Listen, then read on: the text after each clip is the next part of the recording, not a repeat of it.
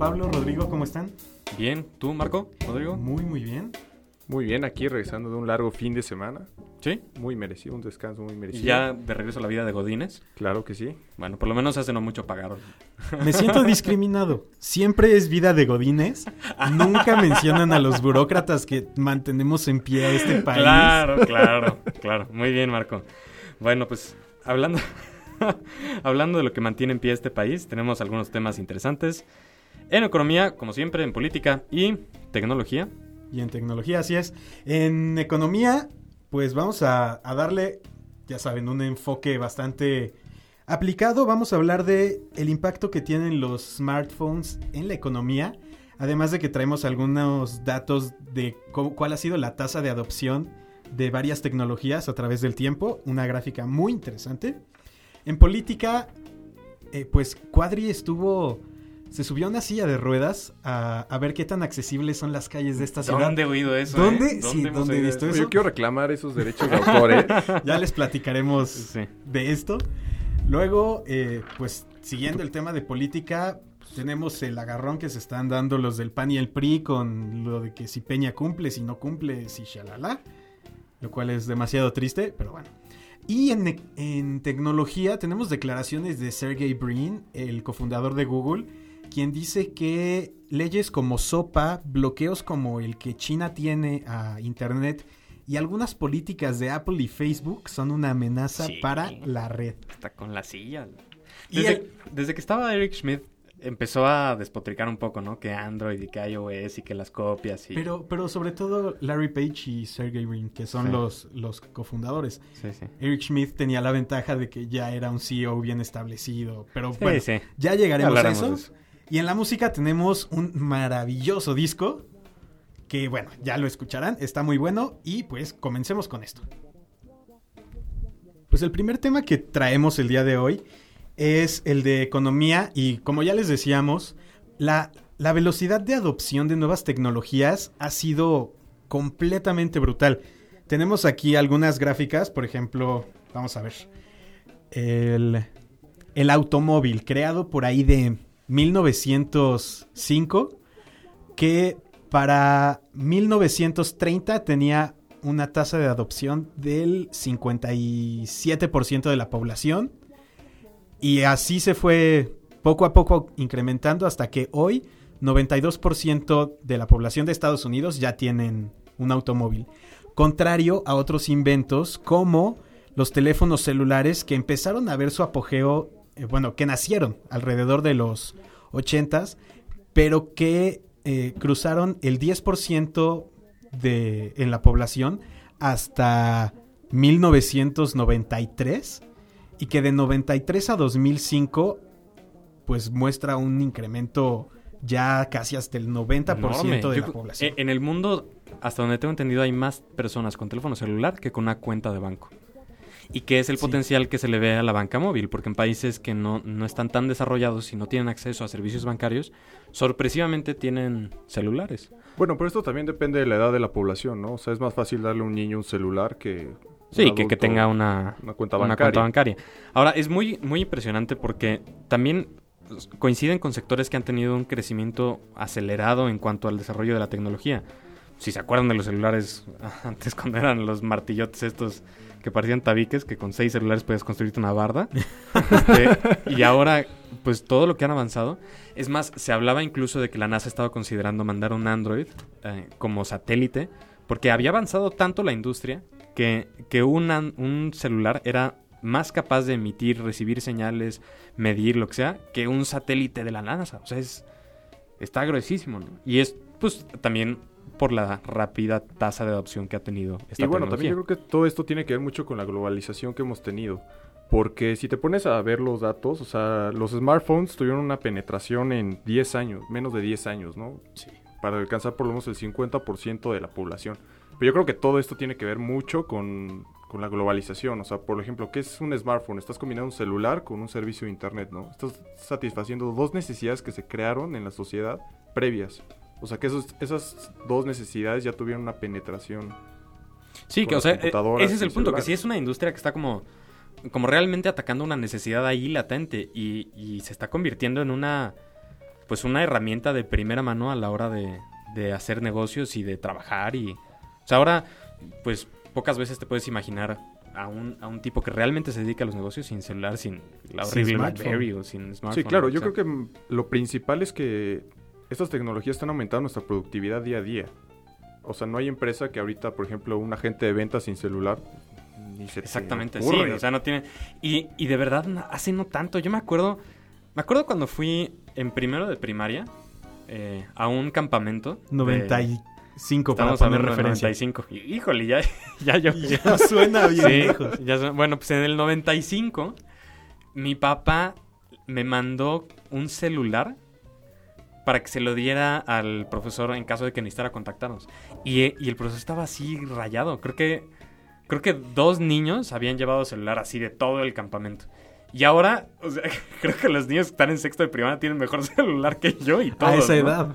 A esa edad, está Sí, sí, sí. No, es impresionante. ¿Y te acuerdas cómo empezaron? nada. O sea, yo me acuerdo que a, a mí apenas me tocó el StarTAC, que era Ay, wow, StarTAC. así, un super celular, ¿eh? El Que te- StarTAC. déjate cuento, o sea, mis papás todavía tienen ahí un gu- guardado su StarTAC, porque dice mi papá que tiene mejor recepción que cualquier celular hoy Pues en era día. digital, era, era digital, exactamente. Yo me acuerdo que en el StarTAC, bueno, yo tenía uno, también fue mi primer celular, uno negro. Este, y creo que la pila me duraba así como 5 minutos de llamada. Entonces traía la pila y una extra como gordita. Ah, claro. Ajá, le quitabas de enfrente y le ponías. Está cañón. Y, y en ese momento, pues no todo el mundo tenía celular. Y hoy, pues vas al Oxxo y te puedes comprar un celular prepagado por 300, 300 pesos. pesos, Exactamente. Está cañón, está cañón. Y no solamente es, eh, es la adopción de la tecnología de los celulares, sino pues cómo ha penetrado toda la tecnología en general en nuestra vida. Las, las tabletas, muchísima gente que, que está migrando hacia eso porque son una solución más barata que tener una computadora. Este, las mini laptops, ¿no? Que las netbooks, que, que, bueno, se anticipa su muerte, pero por lo menos Sí, sí, eh, sí. pues atacaron un, un sector que no, que no hubiera tenido acceso hace, o sea, hace 80 años, pues una, una computadora que hacía lo que una calculadora grandota, te costaba lo que hoy una MacBook Pro, ¿no? Casi, casi. Bueno, la verdad no recuerdo, pero sí, sí ha habido un crecimiento cañón. Bastante, bastante. Y en comparación a otras tecnologías. Sí, no, claro. Y el potencial que tienen para, sobre todo el potencial económico que tienen es, creo, continuar conectando y facilitando muchos procesos que antes eran como que sufrías demasiado. Sí, claro. Por ejemplo, ahorita traigo en mi, en mi teléfono la aplicación de PayPal y puedes eh, pedir pagos, puedes pagar, puedes hacer transferencias, puedes consultar tu saldo. Que digo, usamos, traigo PayPal porque las aplicaciones de bancos en México no son aún tan robustas Empiezan a hacer, empiezan a hacer. empiezan a, a aparecer, pero como que ya em- llegará un momento en el que como Google pretende, tu celular sea tu cartera. Tu centro de vida, sí. Sí, con la tecnología de Near Field Communications. Bueno, y olvídate de, de ese, o sea, vete cosas más esenciales. Eh, mi abuelito, en la fábrica que tenía, hacía, hacía hojas de cálculo literal. O sea, tenía rotafolios enormes de hojas de cálculo y calculaban a mano el inventario, los impuestos, las... Imagínate hacer eso hoy en día. O sea, una empresa con la complejidad que la que tenemos hoy. Imagínate aventar los, los cálculos tamaños de y las los empresas. tamaños a mano. La productividad, ¿cómo ha aumentado gracias a cosas que hoy damos tan por sentados, no como un mugre de Excel? Inclusive yo he leído artículos sobre gente, bueno, hay un libro, no recuerdo ahorita el nombre, prometo traerles el dato o publicarlo en la página, sobre un, un individuo que vivió un año sin dinero en efectivo. Dijo, ¿saben qué? Yo creo que el dinero en efectivo está a Está nada por de morir, morir. sí. Obviamente depende de la cultura, seguro fue un país como Suiza o Suecia. Y vivió un año perfecto sin, Sin dinero en efectivo. Pues sí, pues ahora puedes hacer... Ahora que eso de, de la muerte del efectivo y cambiarnos a un sistema de pagos completamente basado en lo digital, trae unas implicaciones mon- de política monetaria bastante interesantes. Y sí. que por ahí hay una iniciativa, ¿cómo se Bitcoins, que es una moneda virtual, pero que tiene un algoritmo para que la base monetaria no aumente tanto. Órale. Está muy interesante. Órale, qué fuerte eso, ¿eh? y digo, soy economista, pero no entiendo lo que hay detrás del algoritmo, entonces... Oye, pues Google traía con Hal Varian, que es el economista en jefe de Google, este, el Varian, bueno, pues Hal Varian, este, que es el economista en jefe, estaba atrás de una iniciativa de calcular inflación en tiempo real, porque como ya hay O sea, no hay suficiente cantidad de oferta de productos, ¿no? Pero en, en la red ya hay tantos productos que se venden que, que pueden calcular inflación en tiempo real, como están subiendo los precios. Está cañón, ¿no? Bueno. Pues sí, pues mucho, mucho lo que viene para la tecnología y aplicada también a la economía.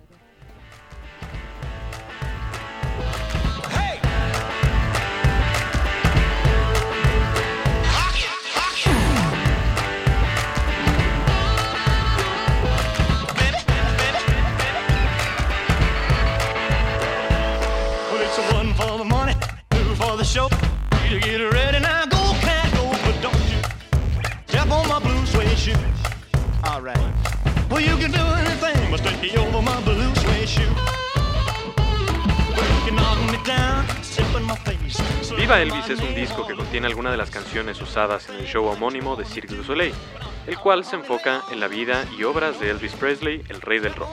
Se presenta desde febrero del 2010 en Las Vegas. La canción que escuchamos es Blue Suede Shoes.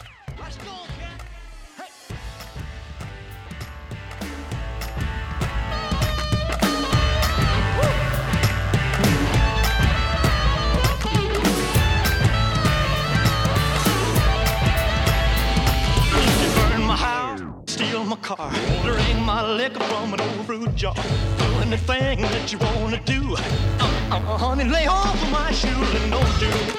Step on my blue suede shoe.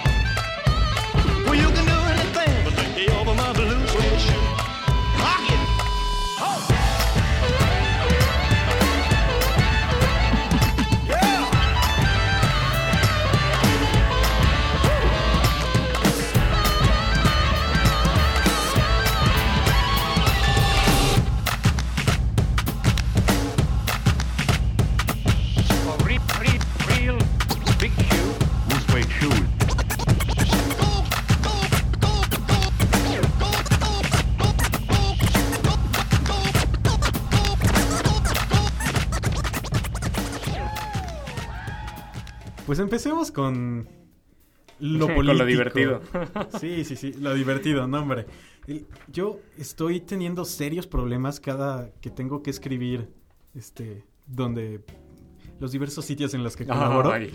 Y no, es que me pongo a buscar en los periódicos y todo son elecciones. Ay, todo. sí. Estoy O- harto. Pero hasta, o sea, cosas tan estúpidas, digo, no, no tiene que ver con las elecciones mexicanas, pero ni con las elecciones en general, pero el rollazo que traían el fin de semana con que Hillary Clinton se echó una chela y se fue a Exacto. bailar, o sea, ¿Por qué, dices, por "No qué es primera manches". plana que Hillary sale a chelear? No entiendo. no Oye, ¿cada cuándo se ve eso? No, no importa. No importa, o sea, pobre mujer.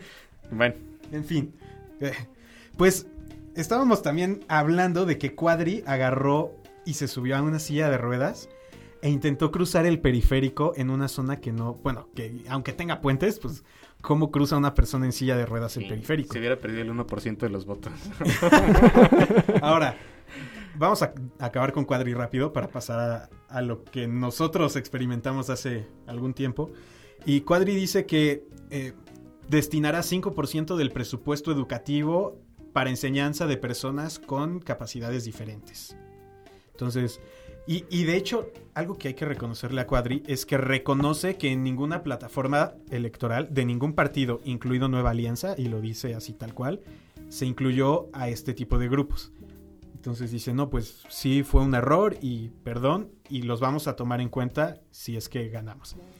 Si es que ganamos. Sí, Sí. lo interesante es, como tú dijiste sabiamente, Cuadri sabe que no va a ganar, pero por lo menos está poniendo temas en la agenda que son de nivel. O sea, no está haciendo tonterías nada más y paseándose en combi. O sea, sí está, sí está poniendo el dedo en la llaga un poco en lo que les hace falta a los partidos. Sí, claro, y creo que está más bien como dando a conocer esa parte de un político que no conocíamos, ¿no? O sea, aceptar que, oye, ¿sabes qué? No estamos Pues es que poniendo no es atención. político. Exacto. Oh, sí, claro, pero como decíamos antes, o sea, no tiene nada que perder, o sea... Exactamente, que es muy interesante y se le agradece. Bueno, si esa es la intención, pues qué buena onda, ¿no? Si cree que va a ganar, pues también de paso está beneficiando. Este, pero tú, tú ibas a comentar del ejercicio que tuvimos. Sí, eh, yo agarré esto de Cuadri como pretexto para comentarles que hace, ¿qué será? Como un año y Como un año, sí. No, ya dos. diez meses, ya casi Fue dos el años. aniversario, ¿no? Eh, para el primer aniversario de este proyecto que es la coctelera, agarramos unas, bueno, rentamos una silla de ruedas porque no agarramos. Ah, sí, cierto, sí, cierto, la retamos. y nos fuimos a recorrer eh, por aquí la zona sur de la ciudad, en eh, la zona de viveros. Nos fuimos a Galerías Insurgentes, agarramos el Metrobús, agarramos un cacho El del, camión El Expreso. del expreso de, de circuito interior. Fuimos a un blockbuster. Fuimos a un blockbuster y fue una experiencia, pues, bastante interesante. Empezamos saliendo de casa de Juan Pablo y rodamos por Avenida Universidad, encontrándonos con diversas cosas, como que la banqueta no es lo suficientemente ancha, o está cuarteada, está, en los las raíces de los árboles levantan la banqueta, Sí, está desigual. a veces las rampas son demasiado inclinadas. Sí, o te tienes que bajar a la calle. Y además uno pensaría, la zona sur pues está medianamente bien. No, no digas, nos fuimos a zonas Iztapalapa. Iztapalapa o, o- o- o déjate tú Santa Fe o cosas que no están planeadas para que la gente camine. O sea, la zona sur, como quiera que sea, pues tiene accesibilidad entre comillas. Y sí nos encontramos efectivamente con las rampas y con... Pero de ahí a que se puedan usar. Sí, sí, sí. Digo, lo más eh, que... Lo que más se agradece es el transporte público. Sí, fíjate que yo hubiera pensado, una de las cosas que me impresiona es que yo hubiera pensado que el Metrobús era lo más accesible y no. Resultó que el camión, el expreso, el que gira sobre el circuito interior y ahora sobre reforma, creo que también ya tienen en periférico. Es el más accesible de todos. Este, ¿Te acuerdas que se bajó una rampita, el operador se bajó a, a subirme? Bueno, uno de cuántos. Es a mí lo que me hace mucho ruido. Claro, ahora, eh, eh, o sea, es el expreso y el metrobús, pero intenta subirte a un microbús, intenta Al subirte a un taxi, intenta subirte al metro, es imposible, imposible. Y no solo eso, los teléfonos públicos no te quedan al nivel. Eh, sitios como, fuimos al blockbuster un poco con maña, porque piensen en un blockbuster, los que normalmente vamos a rentar películas, todos, la construcción es estacionamiento abajo y el piso arriba. Y sí, eso sí, todos tienen su estacionamiento para, para personas discapacitadas, ¿no? Bueno, a excepción de los que están en las plazas, ¿no? Una cosa así, pero, pero la mayoría de las construcciones del blockbuster está el estacionamiento abajo, subes escaleras. Tienen su lugar apartado, pero ¿cómo subes las escaleras? Es un desastre. Y en... Ah, pues también fuimos a galerías, ¿no? Fuimos a galerías insurgentes que no tienen un elevador, pero nos dejaron subir por el montacargas. Sí, sí, sí, sí.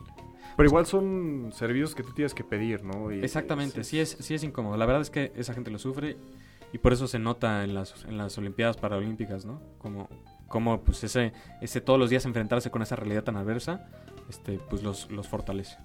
Pues sí, definitivamente algo que Tiene que estar en la agenda. tiene que estar en la agenda del país, de la ciudad y que pues alguien que que esté haciendo la porque además la Ciudad de México hace mucho que dejó de, de tener un plan de desarrollo urbano. Entonces, gane quien gane, son cosas que deben de tener que atender. enfrentar, ¿no? Sí, sí, Ah. sí. Pues Entonces, pues esperemos que los políticos sean un poco más conscientes de estos grupos que a veces dejan fuera de sus plataformas enteras. crowned his meteoric rise to fame with a fiery burst of dramatic power as hard-loving, hard-hitting Danny Fisher, who sang his way up from the gutters of lusty, brawling New Orleans.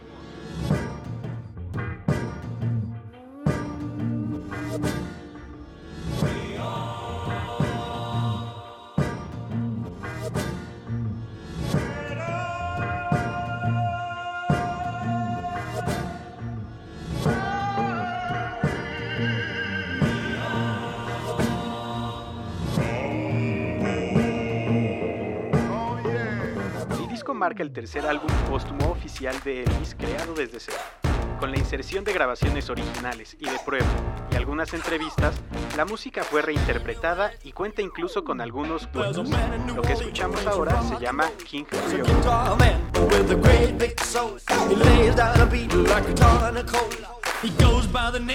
King Creole. Yeah. You know he's gone, gone, gone. Hip shaking King Creole. When the king starts to do it, it's as good as done. He holds his guitar like a Tommy gun. He starts to growl away down in his throat. He bends a string and that's all she wrote. You know it's gone, gone, gone. Feel like a catfish on a pole. You know it's gone, gone, gone. Hip shaking King Creole. He sings a song about a glory hole. He sings a song about a jelly roll. He sings a song about a pork and gravy. He sings some blues about New Orleans. You know it's gone, gone, gone.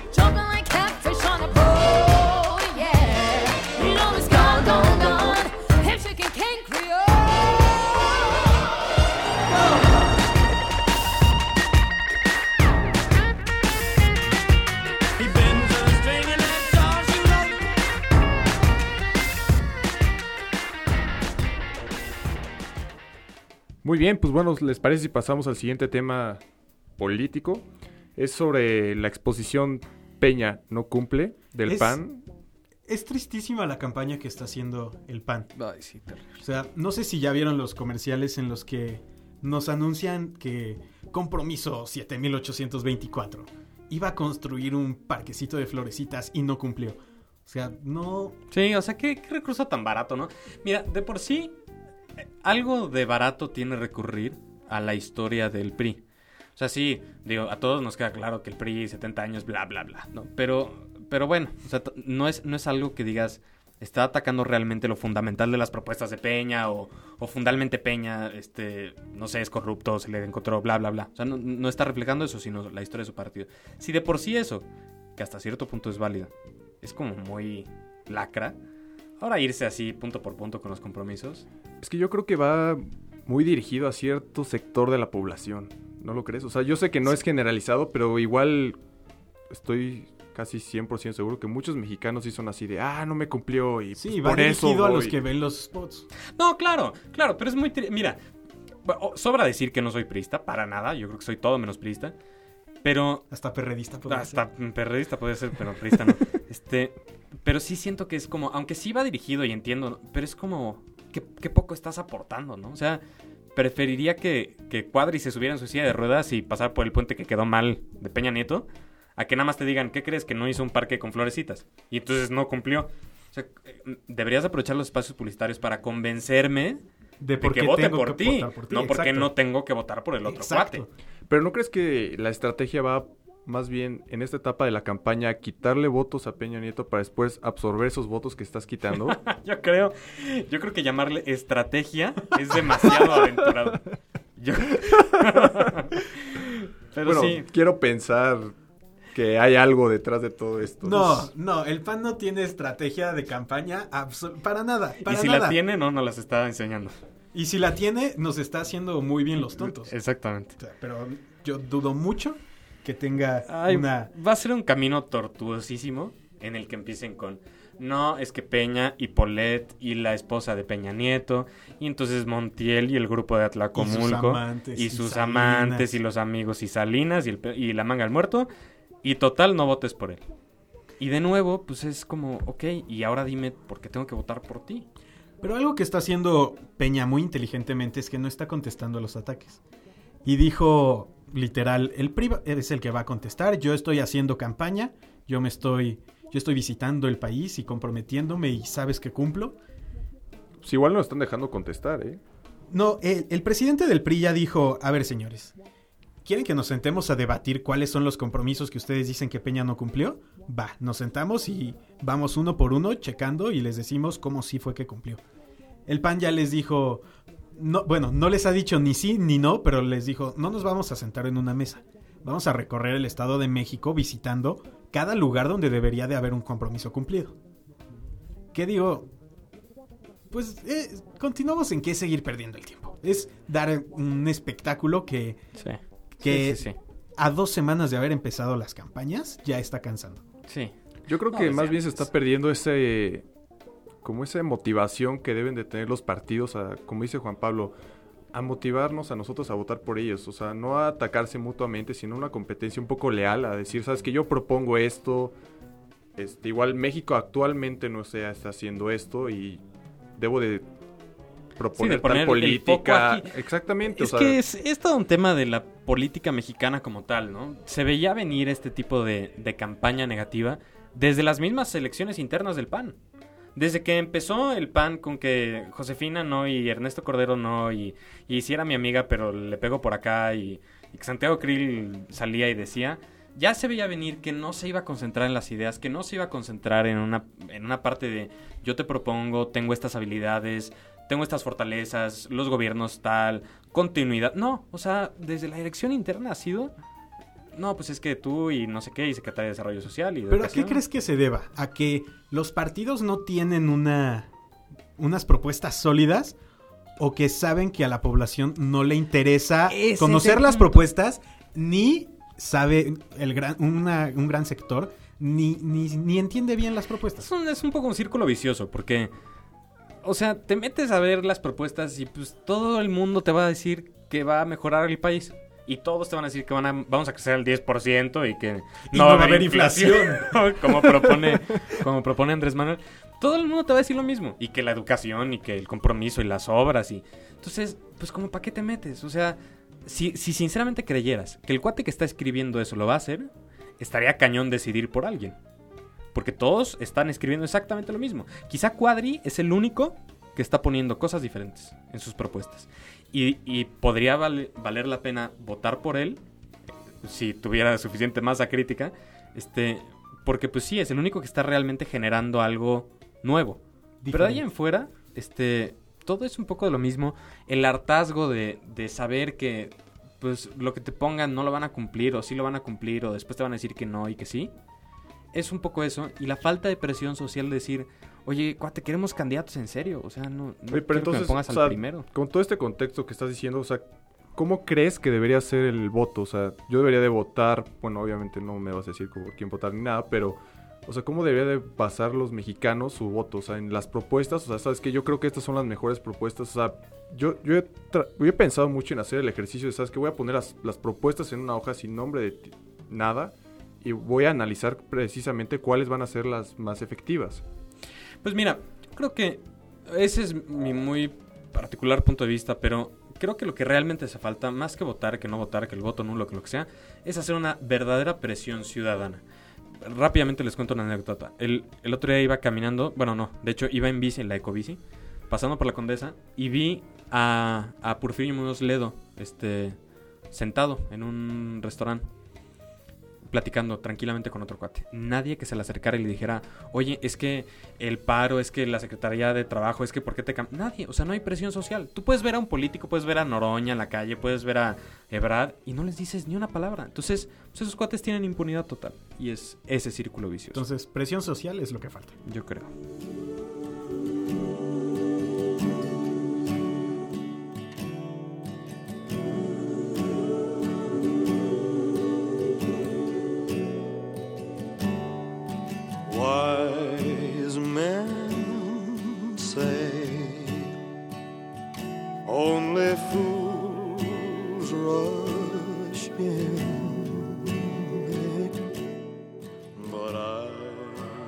Los nuevos arreglos musicales hechos a los clásicos recibieron tanto críticas como alabanzas.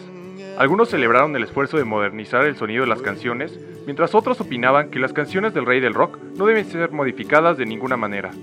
Lo que ahora suena es Can't Help Falling in Love, a dueto con Sherry St. Germain.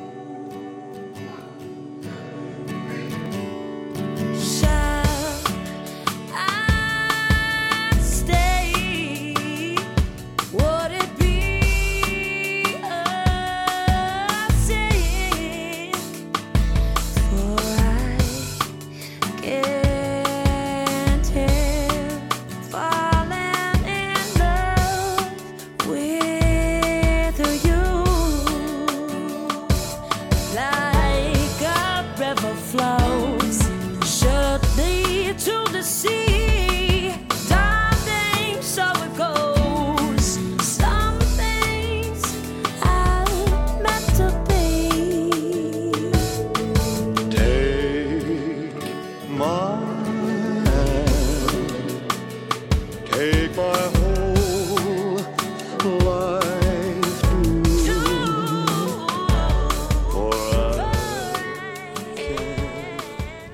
No sé si ustedes sepan, pero la misión de Google, tal cual la tiene en su página de internet como cualquier empresa, es organizar la información del mundo y hacerla universalmente accesible y útil. Y esto viene a colación porque Sergey Brin, uno de los cofundadores de este gigante, otorgó una entrevista al periódico británico The Guardian en el que habla de las principales amenazas para un Internet libre y menciona tres principalmente. En primer lugar, eh, leyes como SOPA, PIPA y ACTA, que ya hemos hablado de ellas. En segundo lugar, países como Irán y China que restringen demasiado lo- los contenidos en los cuales pueden navegar sus, sus habitantes. Y finalmente habla de sus dos principales rivales que son Google, eh, no, ¿cuál Google? Facebook y Apple. que dice que también hay algunas cosas que hacen que pongan en peligro esta libertad que hay en Internet, que pues desde el principio fue concebido como el lugar más libre y sin restricciones que podría existir. Híjole, hablar sobre este tema de la libertad en el Internet se me hace, híjole, muy debatible, ¿no? Porque sobre todo por la información que se está manejando, la clase de programas o datos que están disponibles a la luz, híjole. Sobre todo, creo que te refieres a Facebook en específico. Sí, o sea, en general, porque por ejemplo, yo sé que Facebook contiene datos muy personales de muchísima gente y que, pues básicamente ahorita es un monopolio de fotos, información personal de no sé cuántos usuarios tenga, pero estoy seguro que es una gran porcentaje. 800 millones. Es un gran porcentaje de la población mundial, entonces, este, híjole, sí da miedo que, que cualquier violación dentro de sus... Claro, o sea, yo creo que Google no está en contra de cuidar los datos personales de, de los usuarios, porque a final de cuentas el propio Google también tiene mucha información de usuarios. Pero lo que les critican es que no, no son tan abiertos al momento de que el propio usuario quiera manipular su información. Ah, ya, ya, ya entendí. O O sea- si yo quiero migrar mi información de Facebook a otra plataforma o, o simplemente extraerla... No te lo permite tan fácilmente. ah, que es algo, por ejemplo, lo que dice es que eh, Facebook durante años ha estado sacando información de Gmail a través de los contactos. O sea, tú entras y dices, ah, quiero buscar a mis amigos. Me conecto a mi cuenta de Gmail y... Y extraigo los correos, Extraigo los mando la correos. invitación y Exacto. ya tengo más amigos. Y son cosas que Facebook no permite hacer tan fácilmente. Por el lado de Apple, dice que la manera en que maneja sobre todo sus aplicaciones de la tienda hace que es tan restrictivo que hace que la información no sea, pues, este, no se pueda compartir tan fácilmente. Entonces, que ha creado un ecosistema tan cerrado donde todas las aplicaciones tienen que pasar por la aprobación de, Del usuario. no, no, no, del- de la propia compañía, de la propia Apple, Ah, para claro. ser aprobadas. Entonces, como que hay diferentes políticas que no permiten una información lo suficientemente grande. Lo que ellos dicen es que Google se desarrolla precisamente a partir de las libertades que hay en Internet, de que yo puedo entrar a una página, puedo ver el código que hay detrás, puedo ver la información que hay, y a partir de ahí yo pues obtengo la información para, para armar el propio Google en sus inicios. Cosa que que Facebook y Apple no me lo está permitiendo hacer. Creo que el más bien el argumento va por aquí, o sea, si yo tengo mi cuenta en Google o en Apple, pues yo soy dueño de la información que tengo subida a esos dos monstruos, ¿no? Sí. O sea, si yo quiero extraerlo, pues debo de poderlo extraer, porque al final del día es mi información y no es ni de Google, ni de Facebook, ni Exacto. de Apple. Y eso por la parte de usuarios. Por la parte de, de los programadores, por ejemplo, la crítica que le hace Apple va por- pa- a Facebook va para los usuarios, a Apple va sobre todo para, para los desarrolladores. Porque es tan restrictivo el ecosistema que Apple ha creado que la libertad que, que se tiene en otras plataformas es precisamente lo que te ayuda a inventar cada vez más cosas. Que eso podría ser una debilidad de Apple a largo plazo, ¿no? Podría ser, aunque también el crear un ecosistema tan controlado también le podría generar convertirse, bueno, seguir creciendo. Entonces, es el tema de, de Internet y qué tan libre debe ser. Digo, por el lado de esta de la información personal, es algo que, pues, se prestará a debate, pero estam- estamos más o menos en consenso de que la información es de quien la genera. Sí, claro. Hay información que cuesta generarse y que por lo tanto a veces es justificado ciertas restricciones, pero hay otro tipo de información que, que el simple acceso a ella puede contribuir mucho más que, que si la restringes. Por el otro lado están las críticas a las leyes, Sopa, Pipa, Acta, lo que aquí en México tuvimos con la ley Doring. Entonces, ese es un tema un poco ya más escabroso, pero lo que llamó la atención en los diferentes medios tecnológicos fue esta crítica a Apple y Google. Híjole, yo creo que está muy, muy, Apple muy y Facebook, ¿por qué sigo diciendo Google? Porque eres fan de Google. También, pero Bueno, son como las tres marcas más importantes. ¿no? Exacto, bueno, y sí, siempre se van a estar. Ahí picando, peleando, sí. sí. O sea, creo que esta también es un movimiento Pero creo que- político así de... Pero creo que en esta ocasión, este, la batalla se la cedo a Google. O sea, definitivamente creo que Google tiene un punto en contra de, de Facebook y Apple, que sin duda deberían de ser, si no completamente abiertos, sí permitir un poquito más de libertades. un poco más flexibles, ¿no? Pues sí. Entonces, pues vamos a ver, porque por la propia naturaleza de Internet y de la tecnología, las cosas tienden a abrirse. Quizá no sea mañana, quizá no sea el próximo año, pero yo creo poco a poco van a encontrar ese justo medio que, que permita pues seguir aprovechando todo. Sí, claro, y más que la interacción entre estos tres, pues les va a permitir crecer un poco más, ¿no? O sea, esa sinergia, si llegan a hacer una sinergia entre la información que están manejando Apple, Google y Facebook, aguas. Pues sí, ya veremos.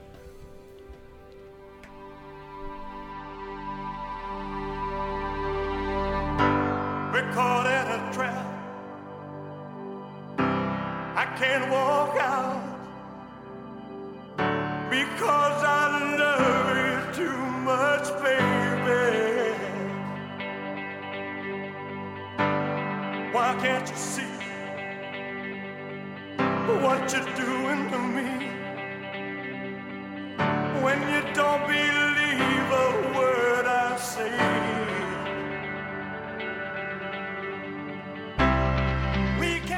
El álbum y el show marcaron el 75 aniversario del nacimiento de Elvis y los sonidos elegidos pretendían mostrar el carácter polifacético del artista, así como su capacidad para dominar diversos géneros musicales.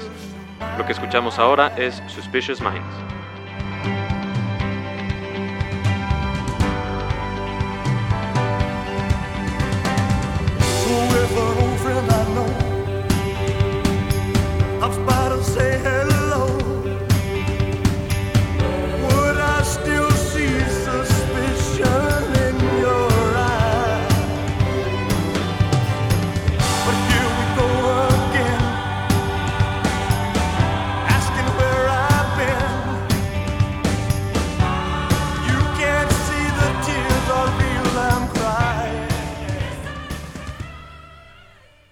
Qué bueno es ese disco de Elvis.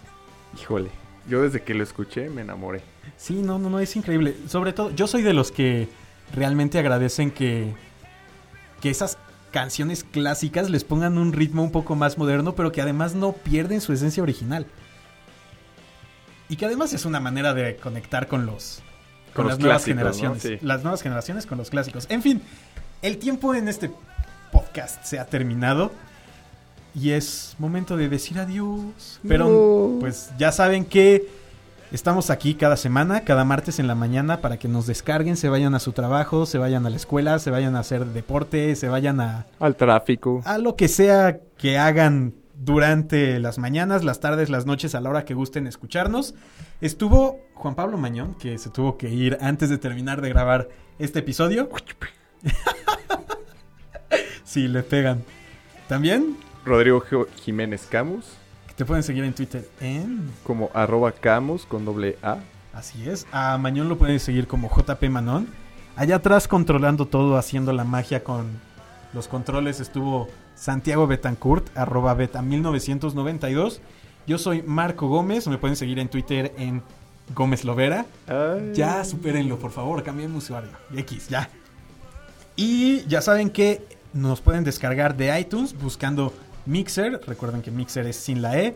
Y en lacoctelera.mx, ahí están nuestros links a Facebook, Twitter, al propio iTunes. Y si Y- quieren ver el episodio de la silla de ruedas, están invitadísimos. Es más, lo voy a poner junto con, con este, este post ahí en, en la coctelera, porque sí es, es un episodio que vale mucho, mucho la pena verlo. Ojalá Cuadri lo tenga la oportunidad de echarle un vistazo. Sí, que nos llame para apoyarle en su campaña. Pues vámonos, esto ha sido todo y se acabó.